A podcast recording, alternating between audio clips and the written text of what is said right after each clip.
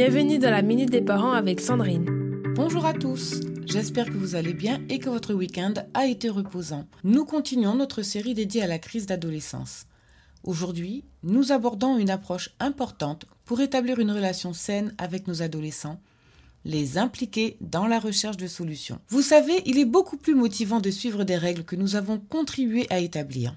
Cela s'applique à tous, jeunes et adultes. Imaginez un instant si au travail, votre directeur débarque et vous impose un changement d'organisation sans même vous consulter, comment vous sentiriez-vous Respecté ou plutôt infantilisé et dépossédé de votre pouvoir de décision? Eh bien pour nos adolescents, c'est la même chose, tout comme pour nos enfants d'ailleurs. Ils seront plus enclins à respecter les règles familiales s'ils ont participé à leur élaboration. Par exemple, si votre ado souhaite sortir le soir, engagez la discussion concernant l'heure de son retour.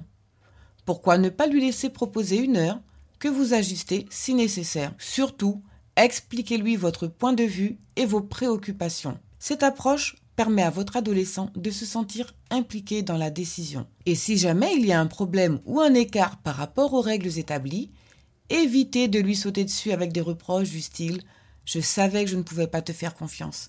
Tu es vraiment irresponsable. ⁇ Au lieu de cela, essayez d'adopter une approche constructive. Demandez-lui ⁇ Qu'est-ce qui selon toi n'a pas fonctionné? Comment aurions-nous pu faire les choses différemment pour que ça marche? En résumé, l'échec et la correction sont des étapes essentielles pour progresser, que ce soit au travail ou dans la vie familiale.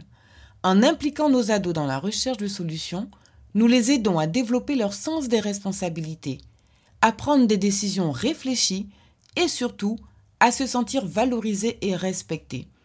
C'est ainsi que nous construisons des relations familiales solides équilibré. C'est tout pour notre chronique du jour. Je vous retrouve demain matin pour un nouvel épisode. Rappelez-vous d'impliquer votre adolescent dans la recherche de solutions pour une vie de famille harmonieuse. Vous pouvez retrouver tous mes articles et tous mes podcasts sur mon site www.fabriquedb.com. Prenez soin de vous et surtout prenez soin de ces précieux liens familiaux. C'était la minute des parents avec Sandrine.